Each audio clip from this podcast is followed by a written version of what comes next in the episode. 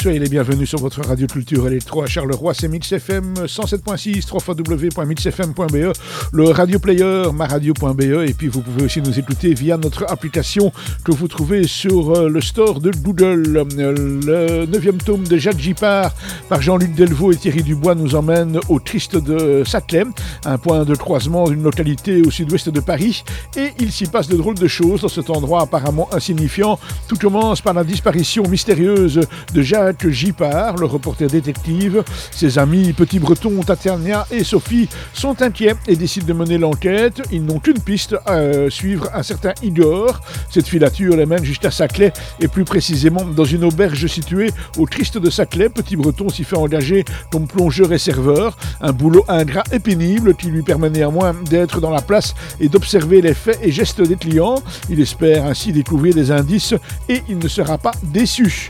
Il repère un trio suspect et se met en, tête de les surveiller, mais ce n'est pas facile quand vous devez rester en cuisine pour faire la vaisselle. Et puis il y a aussi un sans domicile fixe qui traîne toujours dans, les parages et qui ne rate pas une occasion de l'interpeller avec son attitude erratique et son odeur insupportable.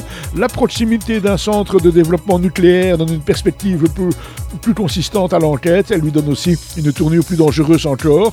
Une intrigue donc bien construite, au dessin agréable. C'est Le Christ de Saclay. C'est le neuvième tome de Jacques Gipard. C'est par Delvaux et Dubois. C'est aux éditions Paquet. C'est une bande dessinée qui a été résumée pour nous par Martin Descornet.